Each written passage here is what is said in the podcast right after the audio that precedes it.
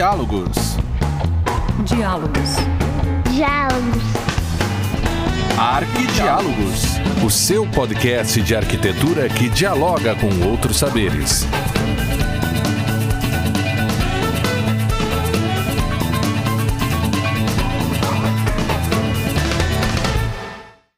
Olá, sejam bem-vindos ao Arquidiálogos desta semana. Eu sou Nilza Colombo e hoje converso com a arquiteta e urbanista Caroline Kell. A Caroline é mestre em engenharia pelo programa de pós-graduação da Escola de Engenharia Civil da URGS, na área de construção e subárea de edificações sustentáveis. É professora na UBRA e pesquisadora e consultora de ensino do sistema BIM. Carol, que não vou conseguir te chamar de Caroline, é Carol. Né? Muito obrigada por estar hoje compartilhando conosco a tua experiência em relação a esse assunto tão importante. Seja bem-vinda. Oi, pessoal. Oi, Nilza. Eu estou muito feliz de estar aqui conversando contigo. É um prazer sempre uh, compartilhar o conhecimento que eu tenho. Eu sempre tenho muita felicidade em receber feedbacks uh, muito bonitos e muito muito legais, assim, de, de tudo que é lugar. Então, para mim é um prazer sempre falar sobre isso. Muito obrigada pelo convite. Ah, obrigada a você. E hoje um assunto extremamente importante. Tá? Vai compartilhar a tua experiência nesse sistema que está imerso na nossa sociedade, mas nem sempre é tão compreendido em sua essência. Né?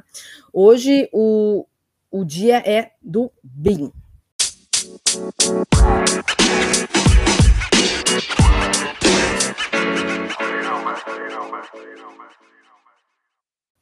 É a sigla de Building Information Modeling e é uma realidade nos dias de hoje. Mas antes de falar propriamente dito no BIM, conta um pouco para nós da tua trajetória, como é que foi o teu envolvimento com o BIM e como tu chegaste nesse nível de aprofundamento. Bom, uh, vou falar um pouquinho do meu uh, background, assim, para o pessoal entender da onde vim para onde vou, tá? Uh, bom, eu sou arquiteta e eu sou mestre em engenharia civil né? Eu me defino muito como uma pessoa que é muito generalista. Eu gosto de saber muito de tudo, uh, mesmo que não seja muito profundamente. Mas isso me fez ser uma curiosa em relação a como conectar as coisas dentro desse universo, né? Que é o nosso universo de arquitetura, engenharia e construção. Uh, me interessa muito saber essas interfaces. Então, assim, eu misturo muita coisa no meu, no meu baú aqui que acabaram culminando, assim, num determinado momento, depois do mestrado, eu fui convidada pelos professores lá do NORI, da URGS, onde eu tinha feito o mestrado, para integrar um grupo de pesquisa que foi o primeiro grupo de pesquisa uh, que uniu no Brasil nove universidades brasileiras, e esse grupo de pesquisa ia focar em BIM pela primeira vez no país, sendo que isso era 2012. 2010, na verdade, quando eu uh, já tinha saído do mestrado, foi a primeira vez que eu tive contato com com BIM. Eu não, não fazia ideia que isso existia sequer. E foi oferecida uma disciplina de pós-graduação ali no, na URGS sobre, sobre BIM, que era uma disciplina internacional. Ou seja, nós éramos de quatro países diferentes e a gente tinha que colaborar. Então, foi daí que veio assim a minha primeira experiência. Ela foi meio, os professores me convidaram, me deixaram, né? Eu muito metida, então os professores me deixaram participar dessa dessa aventura aí que teve lá em 2010. Pensa que já faz 10 anos, né? E então começou aí. Então assim, eu junto essa coisa do que do, do meu da minha vontade, o meu desejo de entender essas interfaces com a questão colaborativa, e aí o BIM, esse Building Information Modeling, que é em português modelagem de informação da construção, ele faz muito sentido para mim, sabe? Uh, quando fecha, assim, todas as, as problemáticas, elas culminam num, numa solução, essa solução é o BIM. E a gente tem uh, um longo caminho a percorrer no Brasil, porque a diferença, né, a inequidade entre as grandes empresas e as pequenas empresas é quase comparável à inequidade que a gente tem na sociedade, nas, na, na, na economia, né, em relação aos ricos e os pobres e tal. Então, assim, tem gente muito avançada no Brasil, muito avançada mesmo, assim, que a gente pode dizer mundialmente até, uh, nisso do BIM, e tem gente que não faz ideia ainda do que, que é. E é muito importante que a gente faça esses esforços de divulgação, assim, e que de alguma forma a gente alcance a todos e demonstre a, as vantagens né, que isso pode gerar, inclusive para as pequenas empresas. E como é que o sistema BIM funciona? Como é que isso pode auxiliar nos projetos? Pois é, então, o BIM, ele é uma nova, uma nova forma né, de ver a questão da construção com a tecnologia, dentro da tecnologia. Por quê? Uh, vamos, a gente sempre fala da transição que, que existe que do CAD para o BIM. Né? O CAD ele era possível, então foi muito usado dos anos 70, 80, 90, se usou muito CAD. Antes, uh, claro que teve muita gente que usava só o, o, a mão, né? Fazia todos os projetos à mão, mas passou para o CAD porque a gente conseguia desenhar e ganhar produtividade ao usar ferramentas dentro do, do computador, como copiar, como não precisar desenhar. Esses dias eu vi o, o arquiteto Márcio Kogan dando uma entrevista em que ele falava que ele passava dias só fazendo a margem e o selo das pranchas quando se desenhava à mão, e que então isso já foi um ganho de produtividade, né, de passado simplesmente do desenho à mão para o CAD. Que loucura é isso, hein? pois é, é, eu é, achei uma sensacional. Vez, uma e... vez eu vi um, um, um arquiteto também dizendo que enquanto ele foi estagiário, o primeiro trabalho dele foi apontar os lápis pro. Gente, é. olha que espetáculo!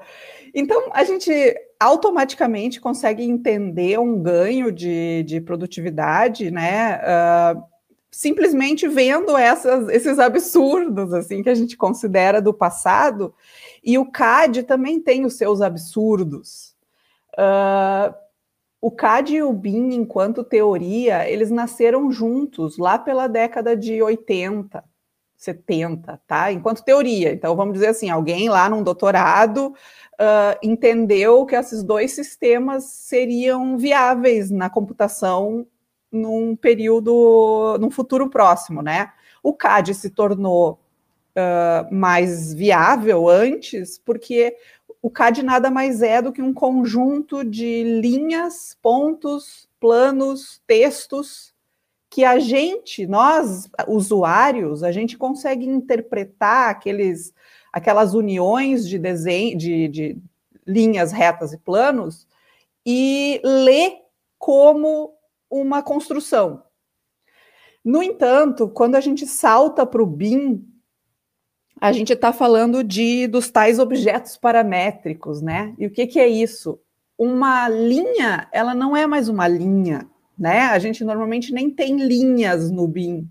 A gente tem objetos, a gente tem uma parede, a gente tem um, uma janela, a gente tem. E eles não são blocos, porque o bloco dentro do CAD era uma, um conjunto de linhas organizado de alguma forma que a gente entendia como uma janela, mas para o computador aquilo continuava sendo um monte de linhas. Agora, no BIM, a gente está falando de uma construção virtual. Então, aquela janela, ela é realmente uma janela. O computador sabe que ela tem características de janela. Ela tem, por exemplo, ela tem que ficar na vertical, ela não pode ficar na horizontal, porque uma janela se coloca dentro de uma parede, então tem que existir a parede para tu poder construir a janela. Então, isso são objetos que têm parâmetros. Então, a, a gente consegue ver que no momento em que tu passa de um, uma linguagem em que tu usa objetos abstratos, né, que são essas linhas, pontos, planos, e começa a usar objetos que têm significado, uh, um, um, universo se abre, um universo de possibilidades se abre do uso de tudo isso. E, e eu queria antes só, eu, eu pulei, eu acabei falando demais aqui sobre onde que eu me inseria na coisa, que o BIM hoje ele não é mais uh, entendido, ele não, a definição dele já mudou muito ao longo desses 10, 20 anos que ele vem acontecendo mundo afora. Uh, hoje em dia a gente chama o BIM de um conjunto de tecnologias, processos e políticas. Então, assim, é uma, é uma coisa muito maior do que simplesmente tu fazer uh, desenhar num determinado software ou fazer uma maquete eletrônica. É um sistema de pensamento diferente, né? uma forma Perfeito. de encarar o projeto diferente. É uma maneira, uh, por isso que é tão difícil, né, de a gente entender uh, as implicações dessa mudança antes da gente mergulhar a fundo mesmo nesse sistema, nessa, nesse conjunto de tecnologias aí, porque quando a gente se depara realmente com tudo o que é possível através do BIM, uh, a gente nunca mais quer voltar para o CAD, a gente se sente burro depois de voltar, mesmo que seja para fazer alguma uh, um retrabalhinho ali, uma correçãozinha num projeto que já estava pronto, a gente fica pensando, meu Deus, isso aqui não pode ser assim, isso tem que ter um jeito mais eficiente de se fazer. E esse jeito mais eficiente é o BIM. Pois é, às vezes a gente confunde um pouco as coisas também em relação ao software, né? A gente acha assim, ah, falou em BIM, é Revit, ah, como se fosse uma associação simples de pensamento para software.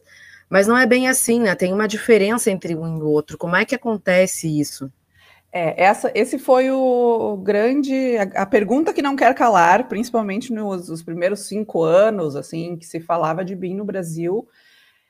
Por quê? Porque existe uma, um forte apelo do marketing, né, de algumas uh, empresas, especialmente da Autodesk. A Autodesk dominou o mercado, né, por muitos anos com o AutoCAD. E então foi muito natural que no surgimento do BIM eles lançaram a ferramenta deles, né? E, e, isso automaticamente virou sinônimo, assim, por uma questão de marketing. Uh, porém, uh, ao longo do tempo, outras empresas foram entrando nesse mercado uh, muito competitivas em relação ao que o, o Revit se propõe, tanto que o, o Revit teve que se mexer, né? A Autodesk teve que se mexer para dar uma, uma turbinada no, no, no Revit. Uh, hoje existem cerca de 150 softwares que trabalham em plataforma BIM no mundo, tá? Qualquer pessoa pode construir um software uh, para trabalhar com um determinado uso, que a gente chama de usos do BIM né? Uh, existem mais de 100 usos do BIM. Uh, a gente pode ficar falando aqui dias sobre isso. Então, uh, as pessoas normalmente acham que vai ser só a parte do arquitetônico, do desenho, de fazer automaticamente as plantas, as cortes. Nada é automático, gente. Tudo precisa da pessoa.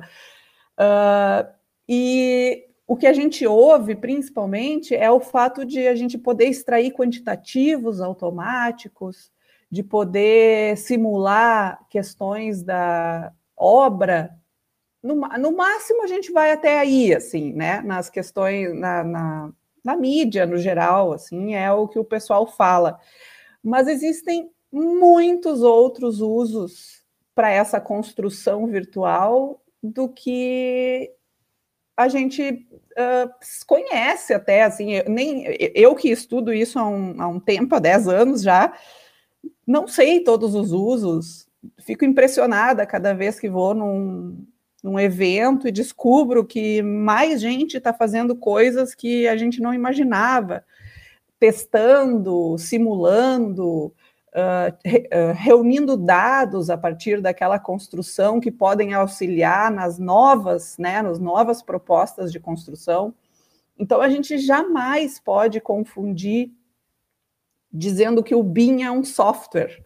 Eu tenho até um curso que o pessoal acha muito engraçado o, o nome do curso. O nome do meu curso é BIM não é software, porque existiu justamente essa esse problema por muito tempo, assim, ainda existe que por causa do marketing as pessoas associaram determinados softwares diretamente e isso é muito raso quando a gente fala do BIM, né? Então vamos esclarecer isso aí.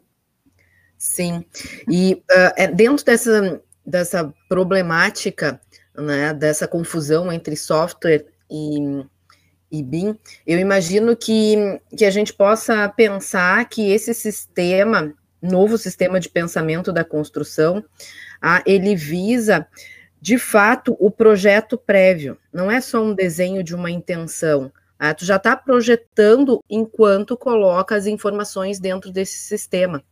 E acho que, que essa é a confusão que, que se estabelece na sociedade e, enfim, na, no momento em que se vendeu esse software, claro, precisavam vender o software, mas o, o BIM vai além.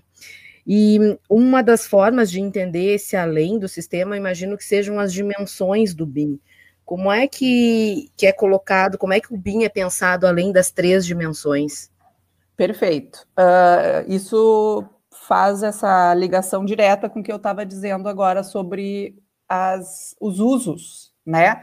Então, assim, ó, como a gente pode uh, entender, o BIM uh, ele é uma construção virtual na qual tu pode ir adicionando informações conectadas aos objetos, né? Dependendo do uso que tu quer dar para aquele modelo. Uh, então, tem uma série de coisas que uh, dizem respeito a processo que a gente tem que entender como que está acontecendo o processo uh, de projeto, o processo de construção da nossa empresa ou do nosso trabalho autônomo, né? Pelo, começar a entender o que, que eu defino primeiro, em que ponto eu chego para entregar para o cliente, Uh, por quê? Porque o BIM, uma das características principais é ele uh, trazer os processos de tomada de decisão para antes, ele antecipa processos de tomada de decisão. Então, muitas coisas que a gente desenhava, nós arquitetos desenhávamos no CAD ou na prancheta, uh, eles precisam de mais definição quando tu está falando do BIM é, o simples fato de tu desenhar uma parede já faz com que tu te comprometa com essa parede, não só em relação às três dimensões dela. No CAD, inclusive, a gente muitas vezes só se uh, comprometia com duas dimensões, desenhando uma planta baixa, né? No BIM, automaticamente tu vai desenhar no mínimo em 3D. Uh, no entanto, quando tu desenha uma parede, essa parede já vai vir com muitas informações conectadas a ela, muitas características dessa parede.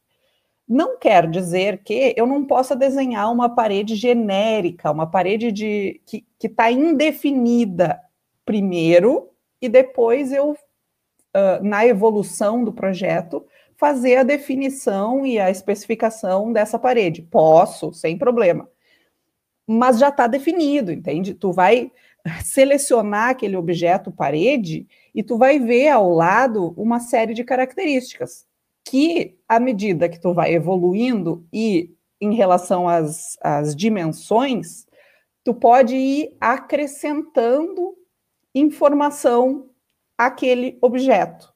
Então, vamos dizer que tu queira fazer uh, uma simulação energética de uma determinada um determinado ambiente. Então, aquela parede, ela tem que conter as uh, variáveis que são necessárias para se calcular a carga térmica, por exemplo. Como fazer isso? Existem campos dentro ali do, do objeto parede que muitas vezes, para não pesar dentro desse modelo, vão estar em branco. Então, tu tem que ir preenchendo essas coisas. A mesma coisa acontece com custos. As pessoas acham que o, o, o BIM vai te dar direto quanto custa a construção. Uh, ele vai te dar direto se tu fornecer para ele o custo unitário de cada coisa, né? Sim, aí ele vai, ele coloca lá e ele consegue extrair automaticamente, tu não precisa calcular o volume de cada parede, a área de reboco. Então, assim, o uso que tu vai dar para aquele modelo está diretamente ligado à dimensão que tu vai uh, preencher, né, no, nos, nas informações daquele modelo. Então, assim, a gente tem o 3D, o 4D é, a gente inclui a variável tempo. O que, significa variável tempo? Quando tu vai simular uma construção, então tu quer uh, entender se existe algum problema em tu atacar a obra por um determinado lado ou por, pelo outro lado, começar uh, inserindo uma grua num determinado lugar e depois como é que essa grua vai ser retirada de lá. Enfim, Uh, isso é possível através da inserção da ferramenta tempo. Então, normalmente se conecta o, o Revit ou o ArchiCAD ou outro, né, o Bentley, que são os, os softwares de modelagem 3D dentro do BIM, a gente normalmente conecta ele com outro software, por exemplo, o Navisworks, que faz essa comunicação em relação ao tempo e essa simulação. Aí nós temos o 5D, que é a questão dos quantitativos e do custo, que isso também pode ser inserido. Aí nós temos o 6D, o 7D, o 8D, e hoje a gente diz que a gente tem ND possibilidades, porque a gente pode inserir no 6D a questão da sustentabilidade, no 7D, a questão da operação e manutenção da edificação, então é o pós-ocupação da edificação. Então, a gente tem inumeráveis uh, dimensões que a gente pode fazer uso dentro do BIM. Essa questão da pós-ocupação é, é, muito interessante também, porque é uma ideia nova uh, para os arquitetos, né? A gente às vezes pensa que é entregar a obra, entregou as chaves ali, deu, acabou, volta dali alguns anos para tirar umas fotos para ver como é que está. E não, né? Esse sistema tem um comprometimento em relação à manutenção. Isso é muito, muito interessante. Carol, quero te, te perguntar também a relação, assim, enquanto projeto, né, como é que é a postura do, do arquiteto em relação ao gerenciamento das várias áreas, dos vários projetos que acontecem junto com o arquitetônico? Como é que o BIM possibilita isso? Pois então, surgiu uh, a necessidade de uma pessoa que fosse responsável por essa coordenação, né? Então, uh, existiu, claro, sempre o coordenador de projeto, porém, a figura do coordenador de projeto nem sempre é a pessoa que vai coordenar o modelo BIM. Né? Uh, então é o seguinte: o, o, existem algumas formas de trabalhar com um modelo BIM colaborativo, né? A gente está muito acostumado a trabalhar com um modelo sequencial. Então, a gente começa com arquitetura, depois a gente passa para os complementares, aí dos complementares volta para a arquitetura e a gente tem um retrabalho. A gente pode, inclusive, demandar um retrabalho de novo dos complementares. Então, esse vai e volta, ele muitas vezes no BIM pode ser coordenado como uma etapa única de mais colaboração, ou seja, os profissionais precisam se comunicar antes no processo. Uh, claro que o arquiteto vai primeiro lançar né, uma primeira ideia, No entanto, ele não vai precisar esperar o engenheiro terminar de fazer o seu projeto estrutural para depois ter o retrabalho. Não, eles podem ao mesmo tempo, através da internet, é uma das maneiras de trabalhar, né? Trabalhar ao mesmo tempo num modelo que vai estar colocado na rede e tal. E assim, isso exige uma coordenação em termos de quem mexe no modelo, de quem, quem é que tem essa. Uh, quem é que pode fazer isso, nessa permissão para mexer, quem não tem permissão. Então, assim, normalmente o arquiteto tem permissão de mexer no seu modelo, porque ele é responsável pela, pelo projeto, né, daquele, daquele, daquela disciplina. O engenheiro só pode mexer no estrutural. Então, para que ele, o modelo se altere no arquitetônico, ele precisa conversar com o arquiteto e pedir para que esse arquiteto faça determinada mudança. Isso é muito interessante em termos de processo né, colaborativo, assim, a gente percebe que cada vez mais é necessário uh, equipe, são necessárias equipes multidisciplinares trabalhando ao mesmo tempo em projetos mais complexos.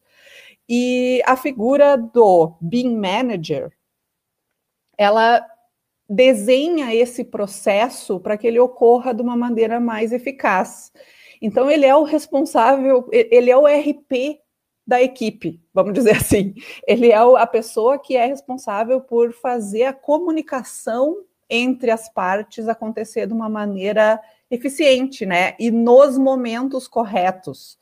Uh, existe a outra maneira, claro, de, de se fazer o projeto, se enviar para os complementares, depois isso, inclusive, pode voltar para o coordenador e o coordenador pontuar quais são as, as, os clashes, né, quais são as, os problemas que estão acontecendo de coordenação entre uma uh, disciplina e outra, e essa pessoa administrar e gerenciar essa conversa sem o arquiteto e o engenheiro diretamente. Então, tem algumas formas de se fazer esses, esse processo, e essas formas já estão bem amadurecidas, sabe, pela tanto na literatura internacional quanto nacional. Deixa eu esclarecer. Esse BIM Manager, ele não necessariamente precisa ser um agente do projeto, ele pode ser uma pessoa contratada por fora só para fazer o gerenciamento, é isso? Perfeito, ele pode ser uma pessoa que é um coordenador de fluxo de informação. Ele não necessariamente vai ser uma pessoa que interfere em decisões projetuais, né? Ele é uma pessoa que ele está ali fazendo essa conexão entre as pessoas, porque continuam sendo pessoas, e eu acho que isso é muito importante também de se colocar. Uh, os computadores não fazem projetos sozinhos. Uh, o principal objetivo do BIM, no fim das contas, é que as pessoas projetem melhor, que elas tenham condições de entregar melhores projetos, que elas consigam uh, aprimorar projetos por meio de simulações, por meio de testes de decisões conjuntas, né? E não percam tempo, o tempo que antes se perdia com retrabalho ou com apontar lápis, ou com simplesmente tu estar desenhando, porque quando tu faz uma alteração no CAD, tu vai ter que fazer a alteração na planta, depois no corte, depois na fachada, às vezes são sete cortes, então uh, de tu não ter a perda da informação que de repente num dos cortes vão esquecer de mudar. Então, no BIM, como tu muda o, o, o, problema, faz o retrabalho uma vez no modelo e daí as, os desenhos automaticamente se uh, recuperam, né? Se, se atualizam. Se então, ajustam. Isso, se ajustam automaticamente. Então, a perda de informação é muito menor. E a ideia é que se possa ganhar esse tempo fazendo alternativas de projeto e chegando num projeto melhor para a sociedade, né, que proporcione o que é o objetivo final da arquitetura, que é bem-estar e qualidade de vida. Mas é nesse sentido, eu te questiono quais são os impactos que o sistema BIM vai uh, ocasionar na construção civil, ou que já está ocasionando. Sem dúvida. Uh, ó, não, não vou mentir para vocês que é um, um universo cor-de-rosa e que tudo dá certo, e que implantar o BIM é uma maravilha porque não é. Tá? Existe um o momento da implementação do BIM, que é a transição, assim, independente de qual software tu vai escolher, porque o software que tu vai escolher é simplesmente uma questão de gosto, de adaptação, de, né, de preferência. Independente disso, uh, é um momento de perda de produtividade quando a gente faz essa transição. Porém, depois que essa transição foi feita, os ganhos, os uh, ganhos, inclusive em relação a lucro, em relação à agilidade, lucro está muito relacionado a tempo, né? O quanto se ganha em arquitetura está muito relacionado a tempo. Então, Uh, já tem muitos estudos em que isso é indicado visivelmente, esse ganho de produtividade que acontece depois de uma certa consolidação do sistema, e isso vai levar a gente, eu espero, no futuro, a uma vida melhor mesmo, sabe? Um, um, uma eficiência tanto em termos de qualidade de vida para o profissional que está desenvolvendo aquele projeto, aquele uh, né, desenvolvendo aquele empreendimento, mas a gente já percebe, uh, por exemplo, em, em, lugares mais avançados, assim, né, vamos dizer na Inglaterra, se usa, uh, vem se usando o BIM para simular questões como qualidade dos ambientes hospitalares e como isso pode interferir na saúde das pessoas. Então, assim, onde a gente pode chegar é muito longe, é muito longe, mas a vontade política de que as coisas mudem em cada local, né, é diferente, do, em cada local do mundo é diferente, uh, as prioridades, enfim, e eu tenho muita convicção de que é um caminho sem volta, né? Assim, não, não tem como escapar do BIM uma hora ou outra. Uh, se, se tu está trabalhando na construção civil, nesse universo, independente de se tu é professor, como é meu caso, ou se tu é construtor, que está na outra ponta, né? Uh, vai haver essa, esse enfrentamento num determinado momento a questão, por exemplo, das obras, né? Às vezes a gente fala muito da questão do projeto e não fala tanto da obra, mas a construção mesmo, a execução de empreendimentos foi disparado a que mais ganhou com o BIM por causa dessas tomadas de decisão antecipadas. Então, o que acontecia muitas vezes era que muitas indefinições eram deixadas para trás e na obra isso dava muita uh, margem para discussão, né? A gente tinha que parar a obra, aí pergunta para o arquiteto como é que tem que ser isso, e as coisas acabavam se definindo lá, na hora da obra, que é o pior momento para se definir qualquer coisa. Portanto, o simples fato da gente puxar essas decisões para antes faz com que o ganho em termos de trabalho e em termos de qualidade do que está sendo construído seja muito ma maior. E esse é só a pontinha do iceberg. É, Carol, mais ou menos tu já comentaste ao longo da tua fala, mas eu gostaria de deixar assim bem ressaltado a questão das, das restrições à implementação desse sistema, seja pelos estudantes, seja pelos profissionais recém-formados, seja por aqueles profissionais que já têm uma estabilidade uh, na sociedade, uma estabilidade profissional. Como é que tu encara isso? Porque a gente sabe que, que é um sistema que, como tu me, mesma co comentaste, né, veio para ficar e não tem mais como voltar, mas a gente ainda encontra uma super resistência à implementação. E o porquê disso?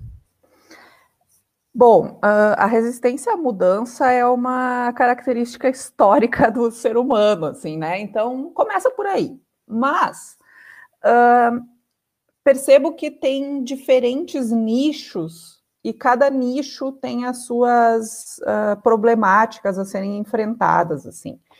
As construtoras, que são as empresas e a, o nicho que mais ganha diretamente com a implantação do BIM, é o nicho que está mais avançado em relação uh, a essa transição e é quem tem puxado a demanda em relação aos outros profissionais, né?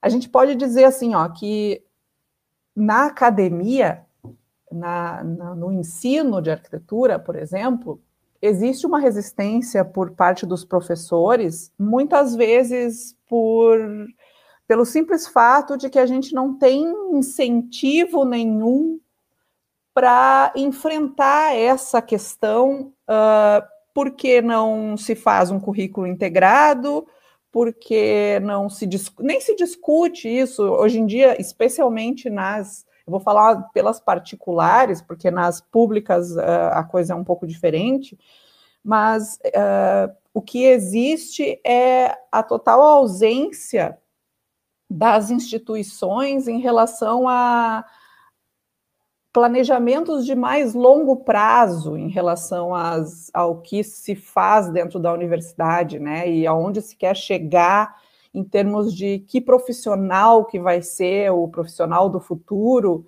e quais as características que esse profissional precisa levar consigo, porque se fosse o caso de se estar uh, buscando isso, muitas coisas seriam diferentes, né? Muita, muitos incentivos seriam dados para determinadas coisas. Então, eu, eu vejo assim que para que os professores sejam capacitados, né, sejam incentivados a fazer essa mudança, essa mudança de paradigma, assim, é uma coisa, é uma questão. No entanto, os alunos, os estudantes de arquitetura, muito influenciados pelo que, pelo, pelas redes sociais e pelo que se publica e pela, pelo marketing, e também porque eles já sabem as vantagens que isso pode, pode ocasionar para eles próprios, eles estão indo atrás. Então, não importa se ainda uma instituição, uh, no, na sua grade curricular, né? Vejam só que essa expressão é uma expressão meio triste, assim, tipo, a gente ainda usa grades. Uh, apesar disso, os alunos têm saído com um excelente conhecimento sobre modelagem em BIM.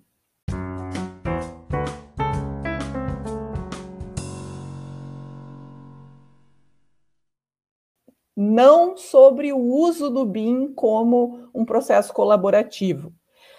Nesse momento aí, nessa lacuna de conhecimento, é onde entra entram as empresas e os, as oportunidades de estágio e a cadeia da construção como um todo, inclusive uh, as autarquias, como o CAL, como o IAB, como o SENGE, que tem feito a sua parte nesse aspecto, uh, que é de suprir a necessidade desses estudantes que saem exímios modeladores das universidades, porque, enfim, eles praticam e têm essa esse pensamento de quem é uh, um millennial já, né? Então ele nasceu com essa característica de ser muito uh, ligado a questões tecnológicas e eles têm muita facilidade nesse aspecto.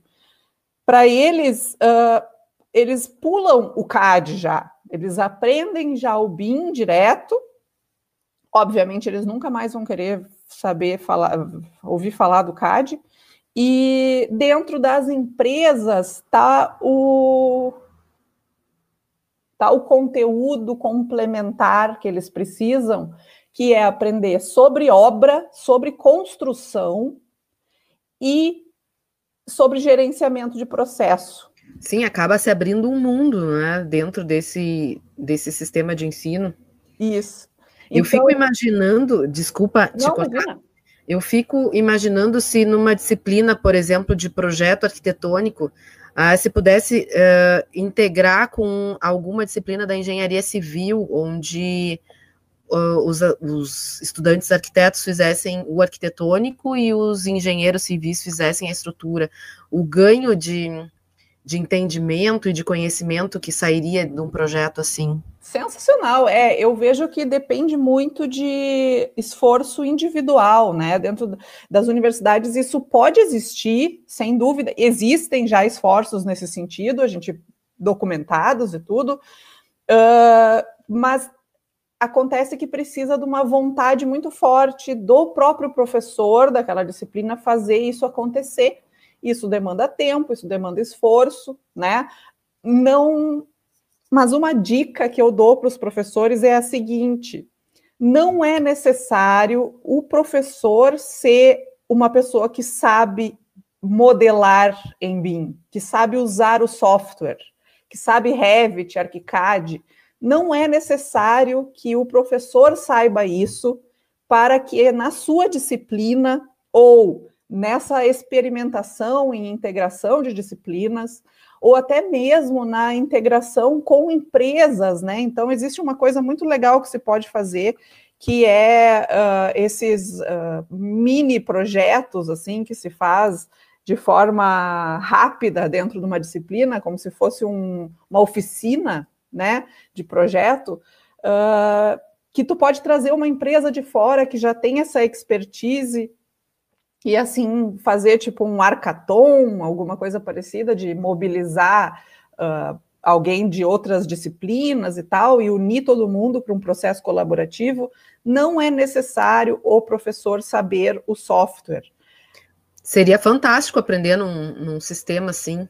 Pois é, gente. É tudo que a gente quer, na verdade, né? A gente sempre fala disso dos ateliês, né? De funcionar como uma coisa coletiva e colaborativa, só que muitas coisas ainda nos uh, atravancam que isso possa acontecer, que é a questão de como são construídos, enfim, os, os currículos, o MEC exige determinadas coisas, e é muito difícil numa particular tu exigir que daqui a pouco o aluno só tenha que se matricular em uma disciplina coletiva por semestre, mas daí ele tem que pagar todas aquelas, todos aqueles créditos e não pode ir fazendo aos poucos. Então tem toda uma. Né, aqui a gente já extrapola um pouco para a questão administrativa dos, dos cursos, assim, mas é, é para entender por que, que isso não anda mais rápido, né? Então existem questões estruturais assim que a gente deve alterar mas, assim, para finalizar essa coisa de esse incentivo de dar para os professores, assim, de tipo, experimentem fazer alguma coisa em BIM, mesmo que seja um seminário exploratório dentro de qualquer disciplina da arquitetura. Gente, eu já vi uh, trabalhos interessantíssimos em história da arquitetura, em que os alunos modelavam edificações que já não existem mais e faziam visitas em realidade virtual com óculos para tu ser transportado, né, até a Grécia antiga, até o é, edificações, enfim, que na, ficam no nosso imaginário, mas que a gente nunca vai poder visitar, ou uh, em relação a estruturas, eu, eu, eu tenho a, o privilégio de dar as disciplinas de estruturas ali na, na Ubra, e é possível a gente fazer pequenas coisas, pequenas uh, propostas para os alunos, uh, desafios mesmo, assim, tipo, fazer uma compatibilização de projeto de arquitetura com um projeto estrutural, ou fazer uma pesquisa, procurar empresas que estão trabalhando com estrutura em BIM. E, gente, é impressionante como isso desperta neles uma, um senso de que eles pertencem a essa cadeia, né? E já aconteceu coisas incríveis, como uh, o fato de algumas alunas quererem fazer artigos depois sobre isso, simplesmente pelo fato delas terem feito aquele pequeno trabalho na disciplina, isso abriu nelas uma vontade, assim. Então, eu estimulo, quando eu posso, assim, os professores a, a integrar esse, esse esforço coletivo, assim. E é um sistema que abre portas em vários em várias áreas, né, em vários Com momentos. certeza, é muito legal para o professor, né, e é muito legal para os alunos. E no, na, nos escritórios, pensando agora nesses escritórios já mais estabilizados, o que, que tu uhum. imagina que, que tenha de resistência para a implementação do BIM? Olha, eu, eu vejo que a prim, principal resistência é essa primeira e necessária uh, perda de produtividade que vai acontecer quando se enfrentar a mudança, tá? Uh, eu vejo, claro, que tem toda uma questão cultural também, assim, da pessoa resistir à mudança simplesmente pelo fato de que, ah, esse BIM aí, isso aí é uma moda, isso aí vai passar, isso aí não vai vingar. Uh, mas eu, eu nem vou considerar isso como sendo um, uma das coisas, tá? Isso é um obstáculo difícil a ser vencido. Uh, mas é com muita, muito conhecimento, é buscando conhecimento, buscando outros casos né, de sucesso que, que essa barreira é vencida. Mas depois que essa barreira é vencida, existe uma série de passos que são necessários uh, para se chegar numa boa implementação. E o primeiro passo talvez seria que tu tivesse alguém te dando uma consultoria ou uh, pelo menos um primeira, uma primeira conversa em que a pessoa te coloque a par de, desses passos, do que, que é necessário, né? Implantar primeiro, o que, que eu faço primeiro? Eu acho que é muito que os escritórios ficam pensando e, e até tomar coragem de dar esse primeiro passo, às vezes demora.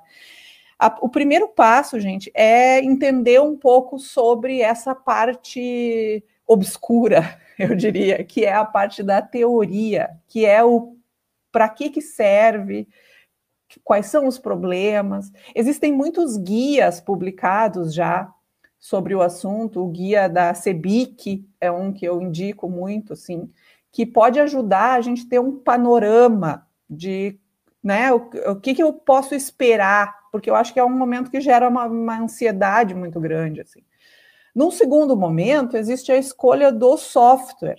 Isso é um, é um próximo passo, né? Então, o ideal é que se contate os diferentes uh, produtores de software, se veja vantagens e desvantagens em relação a, a custo dos softwares, a custo do hardware que vai ser necessário, porque o hardware também é um, é um aspecto importante, né? A gente precisa de bastante processamento porque senão a gente vai, dar, vai fazer uma parede, vai ficar dois dias esperando aquela parede ficar de pé, é quase como obra real time, assim, né?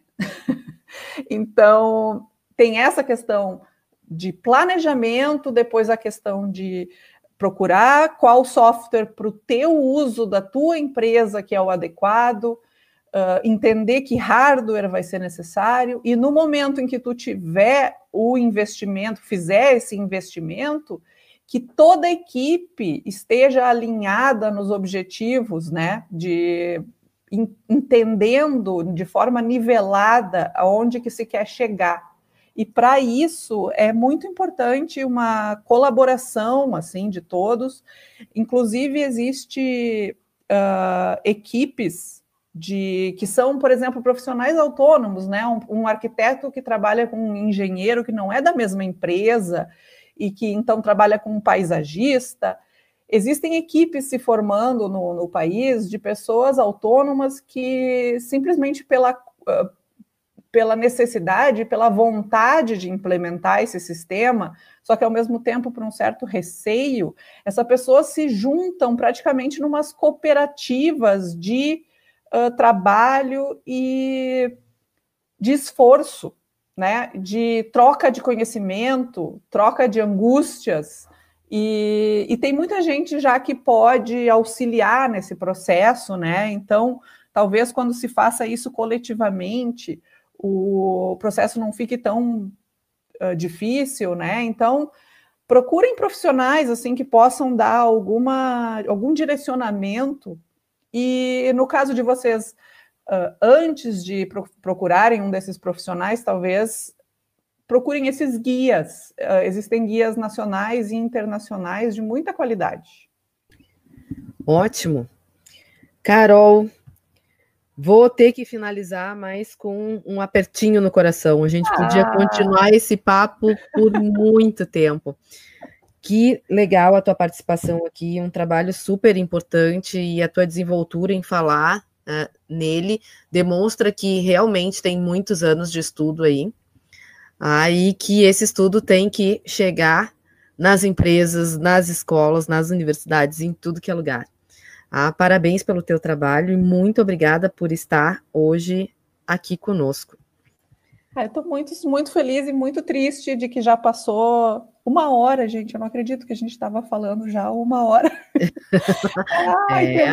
Absurdo como fala essa pessoa. Mas assim, gente, contem comigo, tá? Sempre que quiserem e uh, eu tenho muita vontade de sempre falar sobre isso, como vocês puderam perceber. Tem muitos tópicos dentro desse assunto, uh, muitos, quase infinitos, né? Tópicos dentro desse assunto, assim, que a gente pode desdobrar e fazer outros arquidiálogos especiais para determinados temas. Então, estou à disposição. Muito obrigada, Nilza, por me considerar uh, capaz de te, te ajudar nesse assunto. Muito capaz. Muito obrigada, então. E vamos finalizando. Agradeço a sua participação nesse episódio ah, e todas as contribuições lá no nosso Instagram. Vamos continuar sempre em diálogo.